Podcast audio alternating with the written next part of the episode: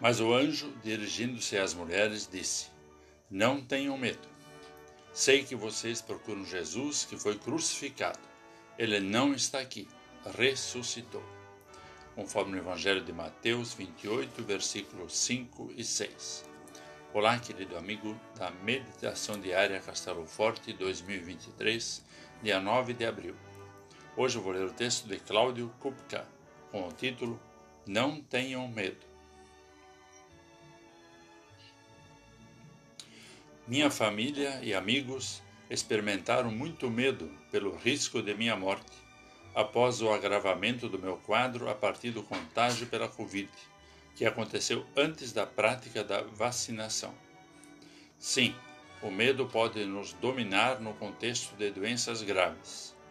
Esse sentimento também se tornou muito forte quando os seguidores de Jesus testemunharam a terrível morte de Jesus. O símbolo da porta fechada traduziu perfeitamente a postura deles nos dias seguintes.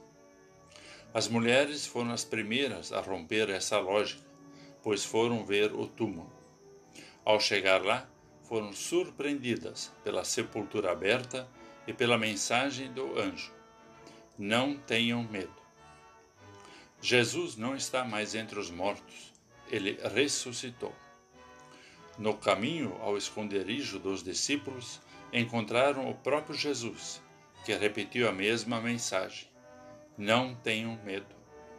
Sejam testemunhas da alegria da ressurreição.